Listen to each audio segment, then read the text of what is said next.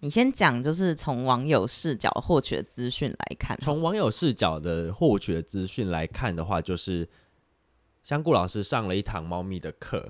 然后那堂课是在户外上，可能刚好教到遛猫或者是适应野外的社会化等等之类的。然后呢，就刚好那只猫去打了一只麻雀，或者是。我就想，网友想象力很想象力很丰富，他们那个影片可能也没看完。有人就说那只猫就是就是撕咬麻雀等等之类的，我也不知道它到底是打了还是撕咬了。然后就各种夸张的言论就铺天盖地而来。然后呢，网络上就有一些非常 正义感的人，很棒的人，就是投诉到了检举到了动保处去。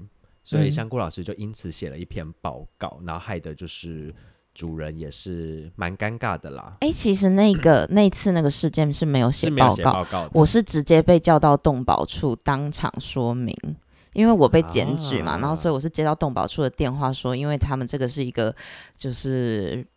公家程序。所以他们就必须必须函函授，对对对，他就必须要函授，所以我就要到场去说明这整个事件的发生，然后他们可能再呈上呈给就是上面的单位去审核，说这件事情我有没有必要受处分这样。那、后来我大概是在一个月还是两个月后，就是收到他们跟我说，哦，这个事件就不需要再做任何处理。